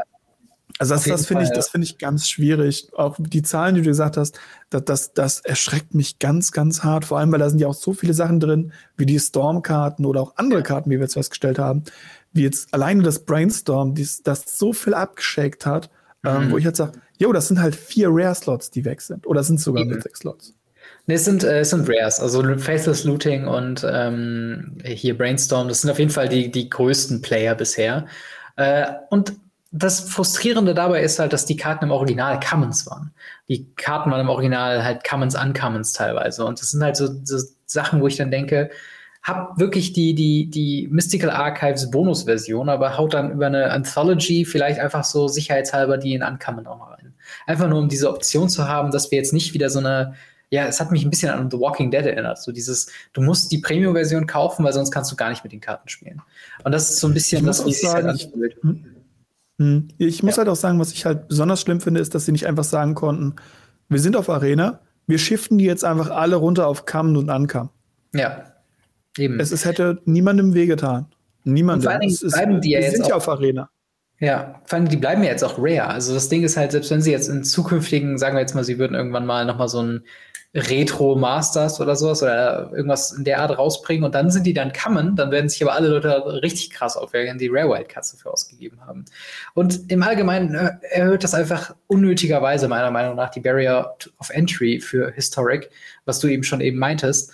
Ähm, und das ist ja auch nicht die Idee gewesen von Historic. Also Historic sollte ja so ein bisschen dieses ähm, ja, modern sein im Sinne von, dass man alte Karten da spielen kann. Und also in allen Ehren, aber die äh, Dominaria Rares, die nirgendwo äh, Play sehen, die kann ich mir halt jetzt sonst von stecken, weil eigentlich muss ich mir jetzt äh, Mystic Archive, Archive Karten craften und Jumpstart Karten craften, die aus irgendeinem Grund Historic Legal sind. Und ich finde es irgendwo, es ist, es ist auf jeden Fall eine Problematik da, die irgendwie adressiert werden sollte, meiner Meinung nach, weil ich meine, Historic war einer dieser Formate, die mir sehr viel Spaß gemacht haben und ähm, was der Punkt ist, die Mystical Archives Karten sind super fürs Format. Sie machen super interessante Decks und super interessante, äh, super interessanten Einfluss. Aber auch alles Decks, die ich halt einfach nicht, oder die ich jetzt erstmal nicht spielen werde, äh, weil ich halt momentan keinen Bock auf den Grind habe. Und Historic hat sich halt stark verändert. Wir hatten bisher ein Format, wo Angel Tribal, Celestia Angels war eins der Top-Decks ganz zum Schluss. Wir hatten ähm, auch wieder natürlich Ultimatum-Decks, die ähm, von, von Standard inspiriert mit drin sind, aber wir hatten auch Goblins und wir hatten Jump, Sacrifice, sehr grindy Midrange-Decks. Und ähm, auch wenn das Format noch recht jung ist und sich natürlich noch viel entfalten muss, ähm, erwarten halt Pros wie zum Beispiel äh, Luis Gadvages halt einfach, dass diese Midrange-Zeit jetzt auch vorbei ist. Also wir sind jetzt im, im Combo äh, Fast-Kill-Modus äh, wo äh, Blue Green äh, Taking Turns an, äh, mit drin ist, mit halt Time Warp, mit äh, Alrun's Epiphany, mit äh, anderen Take Extra Turn Spells, wo es ja jetzt auch mittlerweile einige von gibt. Also die guten alten Zeiten von Nexus of Fate ähm, kehren so ein bisschen wieder.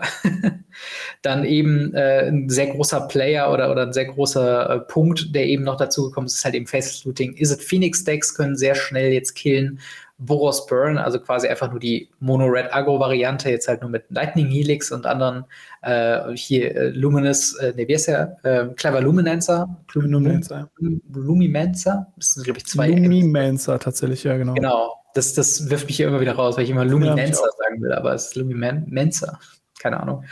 Ähm, und das sind halt immer so Sachen, wo ich dann denke, das ist schon extrem interessant, ähm, wie ja, wie sich es mehr und mehr so modern Legacy-esque quasi anfühl, anfühlt, aber eben dasselbe, dasselbe, Problem halt eben hat, was wir eben schon sagen, das ist zu teuer. Also entweder man ist ein designierter Historic-Fan oder ähm, man hat sich, kann sich so ein Deck bauen und das war's dann. Ähm, aber äh, ja, ich meine, im Endeffekt auch zum Beispiel ein Deck, was mich sehr froh stimmt, dass es wieder da ist oder dass es jetzt halt in einer abgegradeten Variante da ist, ist Mono Black Agro was ich ja schon sehr gerne in äh, Pioneer spiele, hat jetzt quasi Inquisition of Cozy Leg äh, dazu bekommen, ähm, was dann natürlich auch sehr gut ist.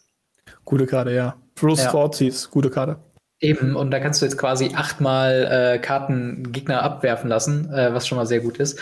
Aber wie findest du denn allgemein die, diesen, diesen Wandel? Das haben wir nicht so was ähnliches auch schon Pioneer gesehen, als das Format quasi neu war und dann war es so ein bisschen mid-rangey, Funny Decks hauen sich einen auf die Mappe und dann kam das Combo-Zeitalter und das Format war tot. Ähm, glaubst du, das erwartet jetzt Historic auch? Als du gerade eben angefangen hast, die Decks vorzulesen, hing ich da und dachte mir, hm, kenne ich aus Modern. Ja, gibt's ja. Modern. Oh ja, habe ich gegen Modern gespielt. Oh ja, das habe ich im Modern gespielt. Und ich dachte ja. so, what the fuck? Also, das ist, ich finde es ich sehr schwierig. Ich finde es sehr, sehr, sehr strange, was damit jetzt aktuell passiert. Sie hätten auch einfach sagen können, sie nehmen die Archive-Karten einfach überhaupt nicht ins Historic auf und lassen sie einfach aus den Boostern raus, weil du kriegst mhm. ja eh keine 15 Karten-Booster auf Arena. Ja. Also da hätte man auch einfach die Archives rauslassen können. Ja, das stimmt. Und das, das muss ich einfach sagen, das ist, ich finde das nicht schön, was da passiert, weil Historic war der Versuch, ein Format zu kreieren, in dem man alte Karten spielen kann, damit die Leute einen Grund haben, weiter Karten zu kaufen. Weil wenn du jetzt 500 Dollar in dieses Set investierst, in Strixhaven, mhm. ist das in zwei Jahren weg. Ja. Dann ist das nämlich genau 0 Dollar. Ja. Weil du hast kein Dust-System, du hast kein Trade-System, du hast kein Refund-System, du hast nichts. Mhm. Und das Problem bestand, wie wurde das gelöst? Es wurde durch ein Format gelöst, in dem halt alle Sachen gespielbar sind. Dann kommen neue Sachen drauf, wie zum Beispiel ähm, die Brawl-Decks. Ja, kommen, können Historic auch spielen. Dann wollen wir Jumpstart drauf programmieren. Ja, dann packen wir Jumpstart noch mit drauf. Aber ja. hier haben sie explizit jetzt was, was programmiert, was kein eigener Spielmodus ist, was kein, kein eigenes Event hat oder sonstige Sachen mhm. und nur für Historic gedacht ist. Und das ja. muss ich sagen, das finde ich nicht schön. Erinnert mich an Modern Horizon 1, was einfach Modern unglaublich halb zerstört hat und verkrüppelt am Boden gelegen lassen hat und dann gesagt hat, jetzt können wir ein paar Karten bannen, dann habt ihr wieder ein schönes Format. Und genau ja. dasselbe haben sie mit Pioneer gemacht. Das, das Format lag auf dem Boden und war am Weinen, weil jeder hatte nur Turn 3 Kombos. Turn 4, wenn du lang war, langsam warst. Und, und sie hätten viel schneller reagieren müssen. Das, dieselbe Angst habe ich jetzt halt auch, weil ja. in Arena bannen sie doch sehr vorsichtig im Historic. Also ich finde, im Historic ist ja oftmals auch dieses, ja, wie, wie, wie nennen sie das? Wir, nicht Expenden, äh, sondern Suspension, genau. Wir suspenden ja. das erstmal und schauen uns das mal an, wo ich mir denke, ich glaube, bisher ist eine einzige Karte, die suspendet wurde, jemals wieder von der Suspended-Liste einfach runtergekommen. Alle anderen wurden gebannt. Also, ja, warum diese Suspended-Liste haben, das ist, ich finde das so strange. Ja, es ist auf jeden Fall, also es, ist, es bietet ja eigentlich die Möglichkeit, schnell zu reagieren, aber äh, wie wir Wizards of the Coast kennen, besteht die Gefahr auf jeden Fall, dass das nicht passiert. Ähm, dementsprechend bleibt es auf jeden Fall abzuwarten. Ich weiß auch ehrlich gesagt nicht, ob die Sachen zu stark sind. Sie sind auf jeden Fall zu stark für das Historic, was wir bisher kennen. Ähm, was also abzuwarten bleibt, ob man dann diese Decks überhaupt noch spielen kann. Ähm, was dann ja auch für ein nicht rotierendes Format immer ein bisschen fragwürdig ist. Aber auf der anderen Seite, es gibt auf jeden Fall auch positive äh, Bereiche, wo ich jetzt gerade gesagt habe, okay, Angels, Junk, Midrange Decks eher weniger. Wer Auros gespielt hat, und ich hoffe, das sind einige, weil ich mag Auros, ähm, das scheint mehr oder weniger durch sein, mir ist eigentlich egal, was du machst, Approach, was man auch aus Boggles und so weiter kennt, ähm, immer noch ein guter Pick zu sein scheint und sich da natürlich auch nicht so viel verändert hat, aber immerhin hat man da immer noch äh, äh, quasi was, was man daraus spielen kann. Ähm, aber ja, es ist ein, es ist ein weirdes Format, aber auch da wieder, ähm, Strixhaven selbst hat nicht so viel Einfluss. Und das ist irgendwo nee. so das Problem. Ich, glaube nicht mal, ich glaube nicht mal, dass das Problem unbedingt Strixhaven ist zu schwach ist, sondern einfach Eldraine ist viel zu stark. Genau, Weil, das sehe ich ähnlich. Dasselbe Problem ja. sehe ich auch bei Kaltheim. Kaltheim ist eigentlich super stark. Kaltheim hat super starke Karten drin, die auch wirklich was reißen können. Aber Eldraine und auch Teros Beyond Death unterdrücken das so ja. hart. Man merkt halt so den Shift, also äh, ich habe ja dieses ähm, Power Creep äh, oder, oder ähm, dieses Fire Design Video gemacht. Und man merkt auf jeden Fall, dass sie so mehr und mehr davon jetzt zurückgehen. Und das finde ich auch gut. Ähm, wir sind jetzt halt nur in dieser komischen Transition-Phase, wo wir jetzt einfach keine, ja, keine, keine starken, also keine anderen Ka starken Karten bekommen und dementsprechend seit jetzt fast zwei Jahren dieselben Decks herumrennen sehen oder zumindest dieselben Karten. Da muss ich halt sagen, ich finde tatsächlich, dass sie jetzt langsam sicher Fire Design geknackt haben am Anfang war, wir wollen Fire Design machen, wir haben keine, wir have, we have no idea what we're doing here. Und wir thrown einfach mal krasse, brokene Karten raus. Ja. Die Karten, die jetzt sind, sind immer noch nach Fire Design. Sie sind ja. flashy Effekte, wir haben schon festgestellt, vorne, hinten, da kannst du ganze Duden drauf schreiben, ohne mhm. Probleme. Und das sind schon die gekürzten Versionen. Ja. Und sie, sie haben so viele schöne Sachen draufgeschrieben, so viele auch powervolle Sachen, auch die, ähm, die, die, unsere Championship-Karte.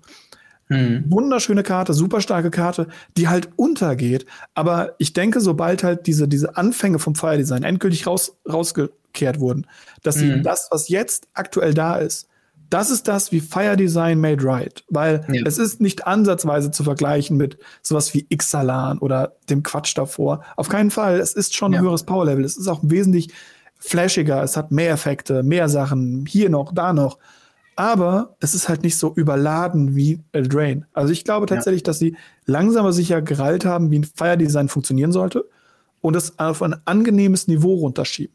Ja. Das Problem ist halt, wir haben halt immer noch die Altlasten. Ähm, Leute, die ganz früher gespielt haben, es gab den Block Mirrodin und Aufmarsch.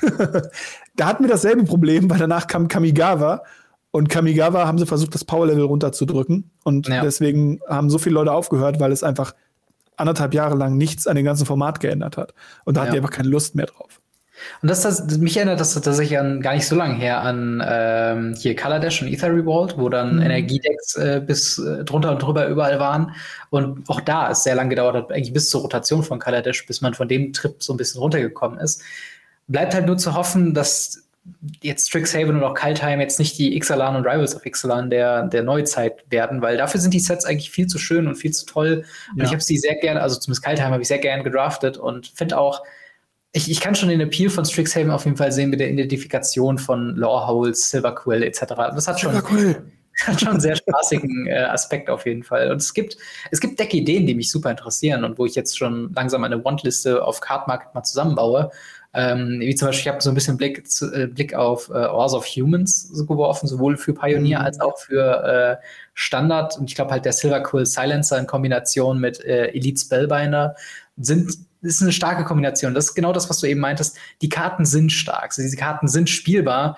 Sie werden nur halt momentan halt wirklich noch unten gehalten von äh, Lovestruck Beast, äh, den Adventure-Karten, von The Great Henge, von Ember Cleave ähm, und diesen ganzen Sachen. Bleibt halt abzuwarten, wie man damit umgeht. Ob es dann nochmal eine Bannwelle kommt äh, und Eldraine quasi komplett gebannt wird, alle Rares von Eldraine einfach weg. Ähm, oder äh, wie es da weitergeht. Ich bin auf jeden Fall gespannt, äh, wie es weitergeht. Äh, und schreibt auf jeden Fall uns, wie ihr momentan das Format findet. Also sowohl Historic als auch äh, Standard, als auch Modern, wenn ihr es spielen könnt oder was ihr davon gesehen habt. Ähm, ob ihr tolle Karten gefunden habt, um die ihr gerade baut. Ähm, und ja, würde mich auf jeden Fall freuen, äh, da ein bisschen was zu lesen von euch. Ähm, und ich würde sagen, apropos Lesen von euch, ähm, würde ich äh, gerne mal zum Ask Us Anything kommen. Und zwar haben wir jetzt noch ein paar Fragen von letzter Woche. Ähm, zum einen von The Kenshin. Und zwar mal eine allgemeine Frage zum Design. Pimp äh, eure Decks. Wie pimpt ihr eure Decks? Möglichst erste Edition, voll, Full Art, alles was geht äh, in Inventions oder schrottig, wie es geht, wie zum Beispiel Whiteboarded. Wie Whiteboarder sind nicht schrottig. ähm, also bei mir kommt es tatsächlich auf mein Deck drauf an. Also viele Leute wissen ja schon, mein Death in Texas ist komplett glitzernd in Promo. Und sobald es eine neue Promo von einer Karte gibt, die noch nicht Promo ist, wird sie durch eine Promo-Version ausgetauscht. Also ja. First Edition geht da unter ähm, Promo. Promo-Artwork ist deutlich drüber. Mhm. Auch wenn das Promo-Artwork manchmal echt hässlich ist, da muss ich halt den sauren Apfel beißen, weil ähm, ja, das ist halt die, die Idee hinter dem Deck. Die anderen Sachen, die ich, ich habe ja einige Legacy-Decks mittlerweile auch wieder rumfliegen. Ich, und auch davor, ich hatte ja auch teilweise schon sehr, sehr viele Legacy-Decks. Mhm. Und da habe ich wenig drauf geachtet, tatsächlich. Einzige, was mir ja. wichtig war, war tatsächlich, möglichst Englisch, wenn das nicht geht, Deutsch. Ich bin kein Fan von nicht Englisch oder deutschen Karten. Hm. Und der Pimp, also ich habe kein Problem damit, ein Deck zu spielen, wo ich ähm, Unglued, Unstable, Unhinged, 8 Edition, Whiteboarded und for Ryan Blackboarded Snow, äh, normale Lens drin spiele, Basic Lens drin spiele. Habe ich auch schon gemacht auf Turnieren. Ähm, ist, ist hilarious. Es macht mega Spaß. macht mal mal. Nicht in jedem Deck, aber hin und wieder mal kann man das machen. Ähm, ja, ich weiß nicht, bei dir, du machst es auch mit der Mana-Basis was zu machen, ja, richtig? Das ist bei mir eigentlich meistens wirklich Mana-Base orientiert, dass ich ähm, gucke, dass ich, wenn ich, ich habe Mono Black Agro zum Beispiel in Pioneer und da hat jedes, jeder Swamp sieht anders aus. Möglichst Foil, aber auch da nicht so ganz. Also ich habe auch die schöne Kombination White Border äh, Englisch und White Border Deutsch, dann halt Old Border White Border und dann äh, Old Border aber Black Border und dann aber nochmal ein Full Art von Ikoria rein, dann diese äh, M21 Special äh, Liliana Frames drumherum ah, und so. Ja. Also alles, alles durcheinander. Äh, wo ich jetzt so nur gemerkt habe, als ich äh, mir ein Mono White Snow Deck gebaut habe, hast, da bin ich dann schon so, weil es halt nur irgendwie so drei verschiedene Snow-Versionen gibt. Da habe ich mir dann einfach alle in diesem Full Art von ähm, äh, was war es? Modern Horizons hatte das. Ne? Modern ne? Horizons. Ja, die, die ursprünglichen kann man ja auch gar nicht mehr bezahlen, gefühlt. Genau. Die zum einen und zum anderen halt, also man könnte auch noch überlegen, halt die Kaltheim-Karten das zu mischen, aber dann nur von zwei Varianten zu mischen, ist halt, nee, weiß nicht. Also wenn ganz entweder komplettes Chaos oder halt irgendwo doch gleich. Genau, ja. ganz oder gar nicht. Genau. Und dann würde ich äh, direkt mal zur nächsten Frage kommen vom Heimdall. Der, fra äh, der fragt: Moin, Gamery, moin, Blackset. Habt ihr eine oder mehrere Karten aus Strixhaven ins Auge gefasst, die ihr unbedingt testen wollt? Wie sieht's da bei dir aus? Ja, wie gesagt, Witherbloom Apprentice und Witherbloom Witch heißt die, glaube ich. Ähm, die mhm. beiden sind bei mir jetzt relativ weit oben auf der Liste. Der Apprentice ist auch vielleicht schon bestellt, ähm, die Witch noch nicht, aber bei der Witch habe ich ein bisschen Angst, dass die teuer wird. Ähm, deswegen kann es sein, dass die demnächst auch noch bei mir im, im äh, Einkaufswarenkorb mhm. landet. Aber so diese beiden, diese beiden Karten sind bei mir das. Ja, bei mir sind es auf jeden Fall sehr viele von den ähm, Sideboard-Karten, über die wir auch in unserer äh, Top 10 gesprochen haben, also Fracture, Rip Apart etc. Ähm, sowas auch wie Vanishing Worse, weil ich auch mir vorstellen kann, dass wenn dann mal der, der Switch kommt von, ähm, von Eldraine rotiert raus, kann das schon, das kann schon ein sehr guter Removal-Spell sein. Mm. Ähm, sonst Silver Quill Silencer ist so ein privater Favorite von mir, äh, wo ich auch halt hoffe, dass der vielleicht durch diese jetzt gerade Überschattung und dass er halt nicht im Standard Gegen den habe ich schon gespielt, der ist grausam gut. Der ist wirklich grausam gut. Wenn du die Hand ja. dann siehst oder wenn der Gegner einen Lurus hat und du siehst in seinem Friedhof, was er casten könnte, und dann mhm. sagst du, die Karte castest du halt nicht mehr oder du kriegst Damage und ich ziehe eine Karte. Großartig. Ja. Und das ist halt in einem aggressiven Bild auf jeden Fall sehr, sehr gut. Also, das sind so ein bisschen die, die, die Richtungen, die ich gehe. Also, der ähm, hier Spell, äh, Elite Binder, ne, Elite Spellbinder, so rum, der steht auf jeden Fall auch noch recht weit oben in der Liste. Also mehr so White Agro Stuff wo ich halt sehr viel versuche, halt dann einen Pionier zu basteln. Ähm, die nächste Frage ist von der Metzler12. Äh, der schreibt: Gude, mal angenommen, Geld würde keine Rolle spielen. Welches Deck würdet ihr euch gerne zulegen? Gerne für mehrere Formate. Am besten interessieren äh, oder am meisten interessieren würde mich Legacy. Wenn du alles Geld der Welt hast, wo würdest du dich einkaufen jetzt? In welches Deck? Oder bist du schon so tief drin, dass du eigentlich alles bauen kannst? Wollte ich gerade sagen, ich, ich, kann ultra viel bauen und ähm, es gibt jetzt nichts, wo ich dann nicht auch sagen würde, ich bin halt jemand, der sagt, okay, bevor ich mir jetzt drei Displays hole, ähm, mhm. hole ich mir dafür lieber ein oder zwei Karten und kann damit drei neue Decks bauen, weil ich halt schon einen großen Pool habe. Oder man kann seinen Pool halt damit auch langsam aufbauen. Ist schwierig. Also bei mir ist es halt so, ich habe fast alles schon gespielt oder alles schon mal gemacht. Es gibt so ein paar Decks, die ich jetzt noch nicht gespielt habe, wie zum Beispiel das Mono Black Pox, wo halt ultra viele teure Karten drin sind. Mhm. Ähm, aber das reizt mich auch nicht so. Und wenn es mich reizen würde, würde ich es wahrscheinlich einfach kaufen und würde dafür ja. halt andere Sachen von mir abstoßen, tatsächlich. Ähm, oder wenn es Geld eh keine Rolle spielt, weiß nicht. Wie gesagt, ich habe alles schon so getestet und gemacht und getan. Ich bin damit bei den aktuellen Decks sehr, sehr zufrieden. Ja. Ich bin nicht so in den, in den Eternal-Formaten drin. Ich habe jetzt gerade mal so ein bisschen äh, reingeschaut, was da so gibt. Also Death and Texas ist tatsächlich ein äh, Vertreter, wie gesagt. Humans. Bei dir sehe ich Humans. ja, sowas, sowas in der Art halt einfach ähm, weiß-basierende Agro-Decks. Ähm, sonst, ich, das, das Problem ist, habe ich letztens noch drüber nachgedacht. Ich glaube, mir würde Control als, ähm, als, als, ja, Subgenre an Decks schon viel Spaß machen. Aber ich habe mich halt noch nie äh, überwunden, mich in so ein richtig kompetitives Deck mal einzukaufen. Ähm, genauso wie bei Midrange. Also in, in Modern würde ich zumindest also zu 1000 Prozent klassisches äh, Junt mir einfach mal holen. Auch wenn es jetzt gerade nicht mehr so stark ist. Einfach nur mal, um ähm, so ein bisschen das Gefühl zu haben, wie man so richtig in Modern grindet. Weil budgetmäßig hat es halt immer in, äh, in, ja, in so Mono-Red Agro, Boggles, Listen eher so geschafft. Äh, aber da mal so wirklich so ein Control-Deck oder halt eben äh, Junt zu spielen, was halt dann wirklich die Tasty-Karten hat, so eine Liliana äh, of the Veil und äh, den Tamagolf und so weiter. Oder eben Snapcaster Mage und so weiter. Das sind halt so Sachen, damit würde ich halt gerne mal, würde ich mich gerne mal ein bisschen ausprobieren und eben mal andere Genres mal ausprobieren. Ähm, aber da auch die Barrier of Entry ist da einfach ein bisschen hoch und dementsprechend bin ich da noch nicht zugekommen. Ähm, aber das wären, glaube ich, so die, die Sachen. Und Vintage, ähm, wo, wenn ich gerade dabei bin, ja. äh, ich sehe gerade, das teuerste Deck ist Golos Stacks, äh, zumindest jetzt hier in der Übersicht. Deswegen das. Einfach nur, damit ich den meisten Value unterm Tisch habe. Ja, wollte ich gerade sagen, Vintage wäre es bei mir einfach Oath of Druids, weil ich auch Druids mag. Aber ähm, wie gesagt, Modern äh, habe ich auch das coolste Deck, was es Modern gibt. Weiß nicht. Also es ist halt, ist halt schwierig, sowas zu sagen, ähm, weil meistens ist es so, dass man entweder nicht in die Formate reinguckt, wenn man das mhm. Budget nicht hat, oder wenn man das Budget hat, eh schon drin ist und weiß, was man haben will und holt sich das ja. dann und so weiter. Es ist, es ist eine, eine, interessante Frage, aber auch gleichzeitig eine sehr schwierige Frage, wenn man nicht sagt, oh, ich habe früher mal Legacy gespielt oder ich habe da mal reingeschnuppert oder ich habe mal Modern gespielt, ich habe da mal reingeschnuppert, ähm, wie du jetzt zum Beispiel mit Junt sagen mhm. kannst, okay, ich weiß, dass Junt existiert, ich habe da mal reingeschnuppert, ich finde das ganz cool, ich würde das mal gern testen, das ist mein Pick.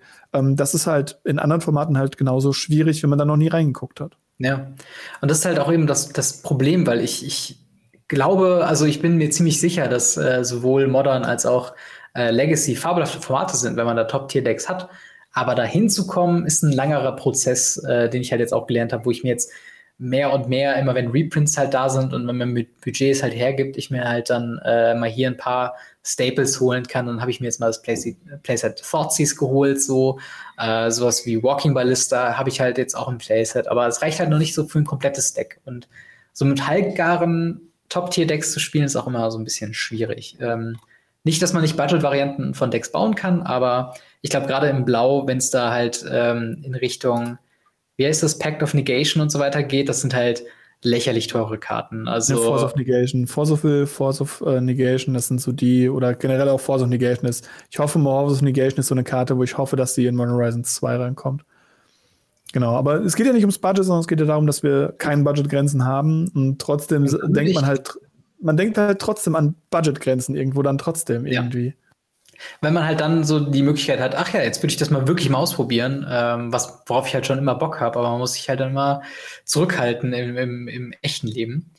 Ähm, so, ich würde sagen, eine äh, längere Frage haben wir jetzt hier gerade noch, und zwar ja. von äh, Sokenza Cholerik. Ähm, fand, eine, äh, fand einen der letzten Goldfish-Podcasts sehr interessant, in dem äh, doch mal ausgewertet wurde, dass Wizards of the Coast Transparenz bezüglich Kartenhäufigkeit in neuen Boostern mit Anstieg der Premium-Produkte stehen geblieben ist.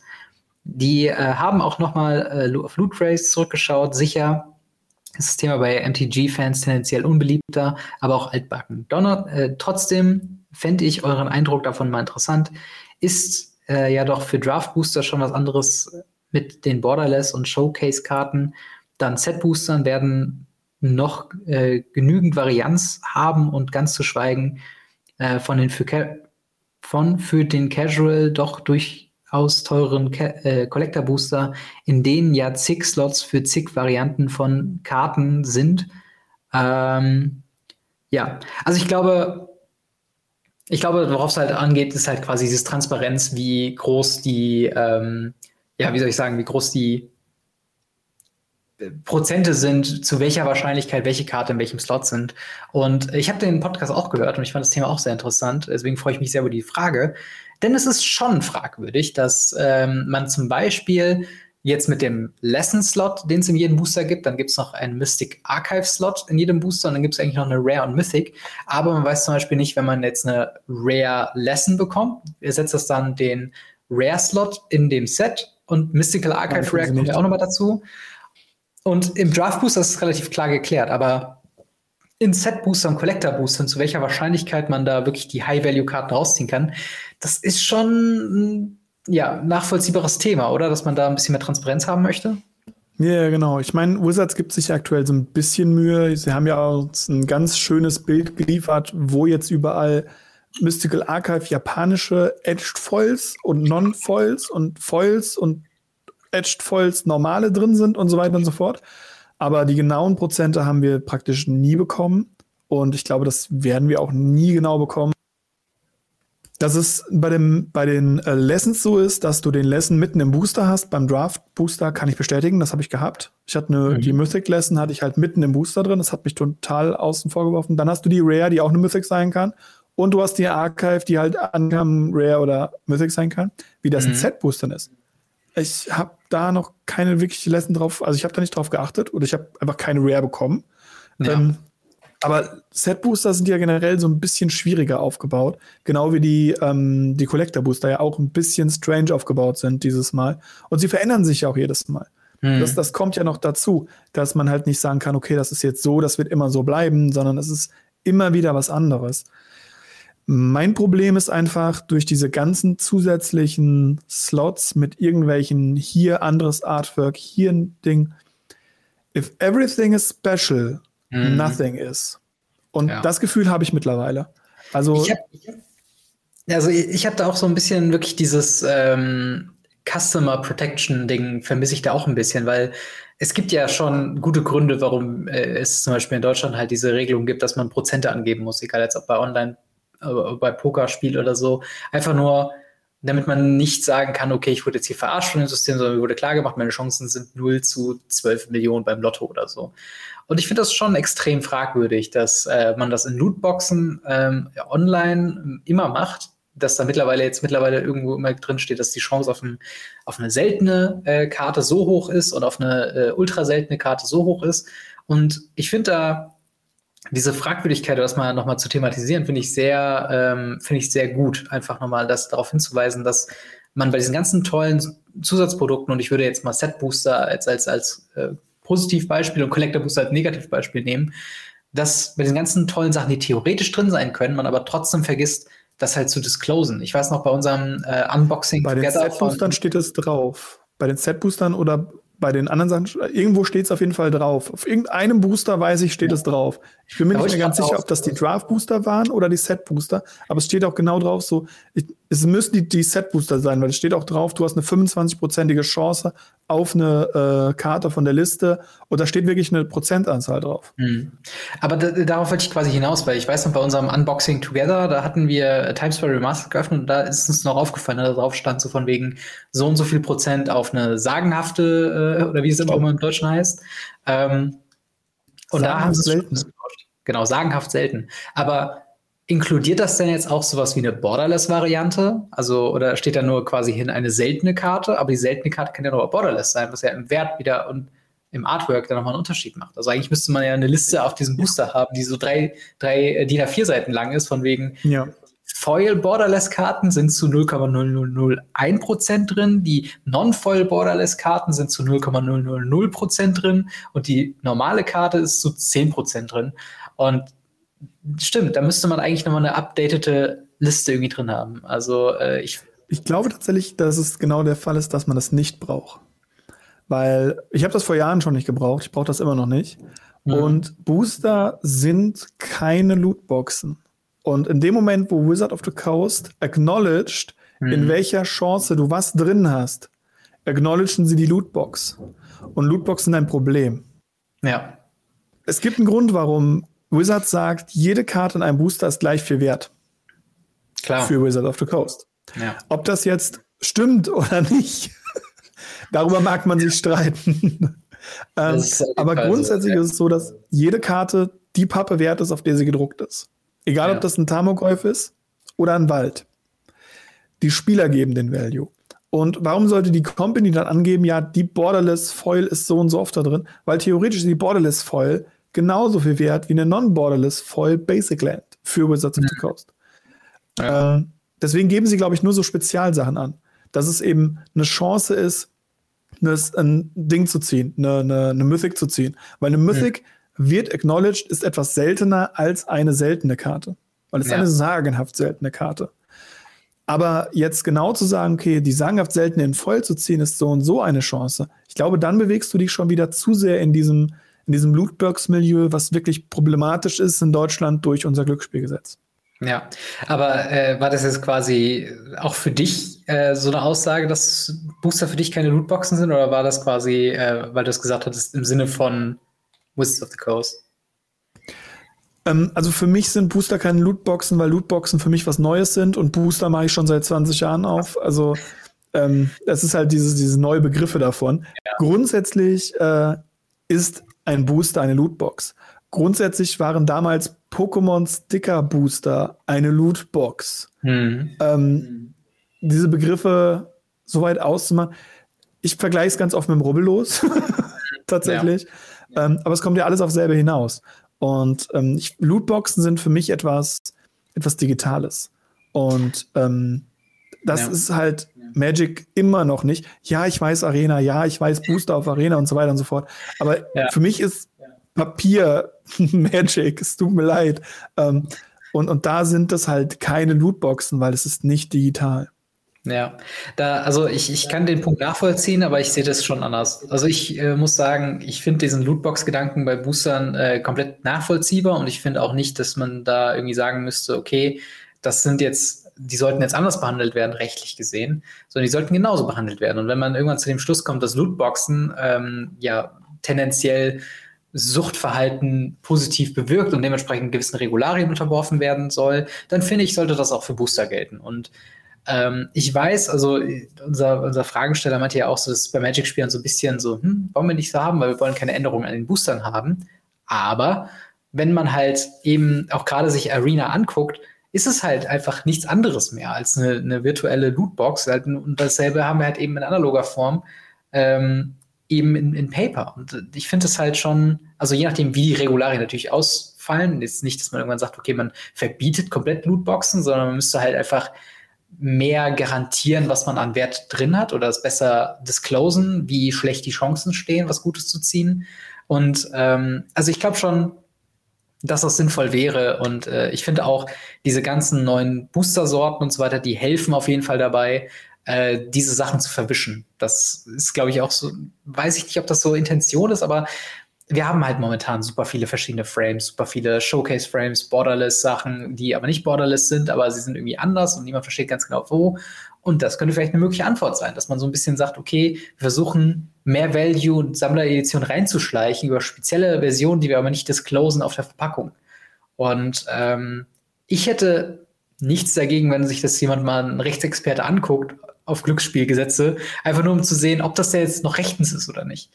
Ähm, dementsprechend, äh, ja, finde ich, finde ich, ein, finde ich ein gutes Thema, äh, darüber mal zu sprechen. Und vielleicht ähm, kommen wir, oder vielleicht wird das ja in Zukunft nochmal thematisiert und ähm, dann können wir vielleicht mal auch rumfragen, was so die, die Hintergründe da sind. Ich habe mich auch schon immer gefragt, äh, zum Beispiel größere Turniere in, in Deutschland. Äh, wird ja auch mal gesagt, aus Glücksspielgesetzaspekten darf keine Goldschenkung ausgeben, aber E-Sports funktioniert in Deutschland. So, wo ist da der, der Unterschied? Weißt du, da gibt es ja bei League of Legends gibt's dann Gewinnausschüttungen in Euro, nur bei Magic the Gathering Turnieren nicht. Und irgendwie haben sich alle so drauf geeinigt, äh, aber ich habe noch nie irgendwo so genau den, den, die Passage gesehen, wo das halt verboten ist. Weißt du, was ich meine? Ähm, das ist tatsächlich anhand des Teams, der Organisation. Ähm, als Sportverein zum Beispiel Schalke, die zwar im Fußball nichts reißen, aber in League of Legends gut sind, ähm, kriegen dann halt in League of Legends kriegt der Verein Geld und der Verein zahlt dann deine Angestellten. Mm, okay. Das ist keine direkte 1 zu 1 Ausschüttung. Ähnlich hast du das bei Hearthstone. Es ist ganz oft so, dass Leute in einer, in einem Team sind. F2K mhm. zum Beispiel ist da ganz groß und ähm, die kriegen dann die Ausschüttung. Ja. Alles andere ist immer schwierig innerhalb von Deutschland. Ähm, natürlich könnte man dann sagen, okay, dann könnte man ja auch Magic Teams machen. Aber mhm. ein Magic Team zu gründen ist nochmal eine ganz andere Sache, als online auf den Discord zu gehen und zu sagen, ey, komm, wir fünf spielen jetzt zusammen die nächsten drei Jahre und gewinnen einfach alles. Mhm. Ähm, das ist nochmal eine andere Hürde. Und ähm, das, das ist halt, deutsche Gesetze sind seltsam. Ich glaube, da können wir ja. uns alle einfach zustimmen. Und ähm, ich muss sagen, da reinzugehen ist sehr, sehr schwierig, weil auch ganz viele Sachen, wie zum Beispiel auch der E-Sports, wenig Sinn machen, mhm. wenn man jetzt überlegt, äh, was die Preisausschüttung angeht, weil theoretisch will Magic ja auch E-Sport sein und bei mhm. Hearthstone funktioniert's und bei Magic nicht. Und dann ist es noch ein Unterschied, ob du es halt in Paper machst oder als, als Spiel, als Spiel am ja. PC und diese ganzen Regularien, also ich kenne mich da nicht aus. Wenn sich einer von euch auskennt, kann uns das ja. gerne irgendwie erklären oder runterschreiben, wenn ihr irgendwelche Informationen habt. Gerne, wie gesagt, Discord einfach reinklatschen und, ja, schreiben. Gerne. Und ähm, aber ich, ich, ich finde es sehr, sehr schwierig. Ich muss sagen, ich finde es schon gut, dass Wizards generell hingeht und das macht. Ähm, also acknowledged, wie viel mhm. Rares drin sind, wie viel Mythic Rares drin sind, wie viel du im Durchschnitt mindestens kriegen musst, dass man zum Beispiel auch wusste, dass man pro Times by Remastered Display eine voll mindestens, aber vielleicht auch eine zweite kriegen kann. Mhm. Dass in wie viel, in jedem wievielten Booster ungefähr eine, eine voll drin ist, wird alles angegeben. Und das müssten sie nicht, weil Deutschland ist das einzige Land, was so komische Gesetze hat. Ja. Und da habe ich eher noch die Angst, dass sie einfach irgendwann sagen so, ja, dann habt ihr halt endgültig Pech gehabt. Wir machen keine Grand Prix bei euch, warum sollen wir euch Ware schicken? Ähm, da hätte ich halt eher Angst vor. Ja, das, Und, ähm, das ist bei mir Aber eher die Angst davor, als das irgendwie anders zu machen, weißt du? Ja, ich kann es nachvollziehen, aber mich würde halt einfach nur mal interessieren, also vor allen Dingen, ich weiß nicht, wie viele Leute das so wissen, aber gerade diese Geschichte mit ähm, dem Online-Glücksspielgesetz, die wird ja gerade nochmal überarbeitet. Äh, ich würde einfach, mich würde es einfach nur mal interessieren, ähm, ob man da nicht nochmal bei gucken kann, gerade im Sinn von, also wenn man quasi Leute, die die Regeln machen, einfach nochmal sagen können, hey, das macht aber im Kontext für Magic the Gathering und TCGs in Deutschland keinen Sinn, das so zu machen, wenn ihr gleichzeitig E-Sports erlaubt. Äh, und ich glaube halt mehr, es arbeitet mehr quasi daran, als dass das quasi was, also es ist eine weirde Auslegung, wie du schon sagtest. Ja, auf jeden Fall. Aber ja, ich würde sagen, wir haben für heute genug geschwätzt, genug äh, Radio Ravnica äh, gehabt. Äh, dementsprechend, ähm, ja, kommt auf jeden Fall auf den Discord wenn ihr äh, da eure Meinung zu äh, äußern wollt. Wenn ihr Feedback an uns habt, wenn euch das gefällt, äh, gefällt wie das Ganze ist, auch gerne in die Kommentare auf YouTube, äh, da auch gerne nochmal liken und abonnieren. Schaut beim guten MTG Blackset auch auf YouTube vorbei, sa äh, sagenumwobener, wie man äh, auf den Magic Booster schreiben würde, sagenumwobener Content Creator. Ähm, und dementsprechend hören wir uns, beziehungsweise sehen wir uns beim nächsten Mal wieder. Haut rein, bis dann. Ciao. Ciao, ciao.